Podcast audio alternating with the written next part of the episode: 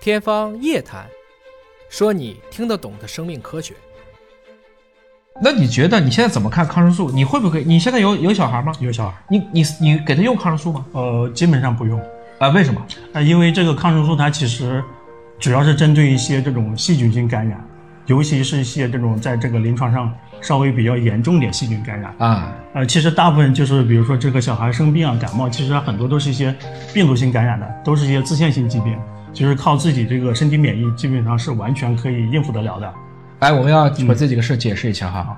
这个您刚才讲了一个词，自限性疾病，这是什么意思？对，这个相当于主要就是一些这种外来的一些这种病原体啊它可以通过这个宿主的一些免疫，这个这个一定在一定时间内可以把它进行一个处理你杀举灭。举几个病的例子呗？什么不是自限性疾病？比如说就是感冒，或者是最这两年比较热门的新冠。新冠也是自限性疾病。对想一想我们也没治，对，完了你最后大部分人还都是扛过来了。是的，这就自己限制在自己的范围内，自限性的疾病是的是这个样子。那你刚才讲了，那什么情况下你会考虑真的开始用抗生素？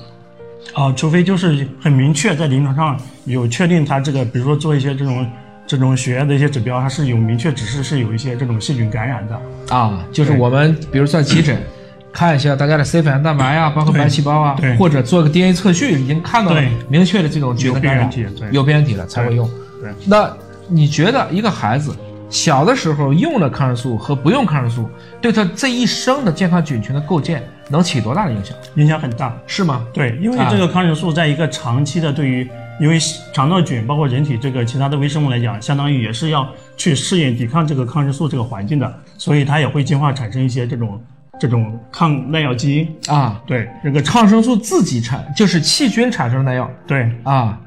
那这个理论上讲，这样的一个菌，就会使它的这个长久以来都可能建不好这种肠道是菌的群吗？是的，就是这个耐药基因啊它会一直会在这个肠道里面存在。我听说细菌之间就转一个基因，就像咱俩之间，我请你给你根烟 似的对，交换个名片一样的。啊，就直接拿这个往自己基因组里一加就加上去了。对而且如果它是一个妈妈，它还可以往垂直传递，对吗？，对，传递给孩子就是妈妈的耐药基因也对可以通过肠道菌传递给孩子。是的，有这样的文献吗？有。哦，所以大家听懂了啊，各位，就病因不明，没事的时候啊，千万别滥用抗生素，这个孩子啊就可能很难消停。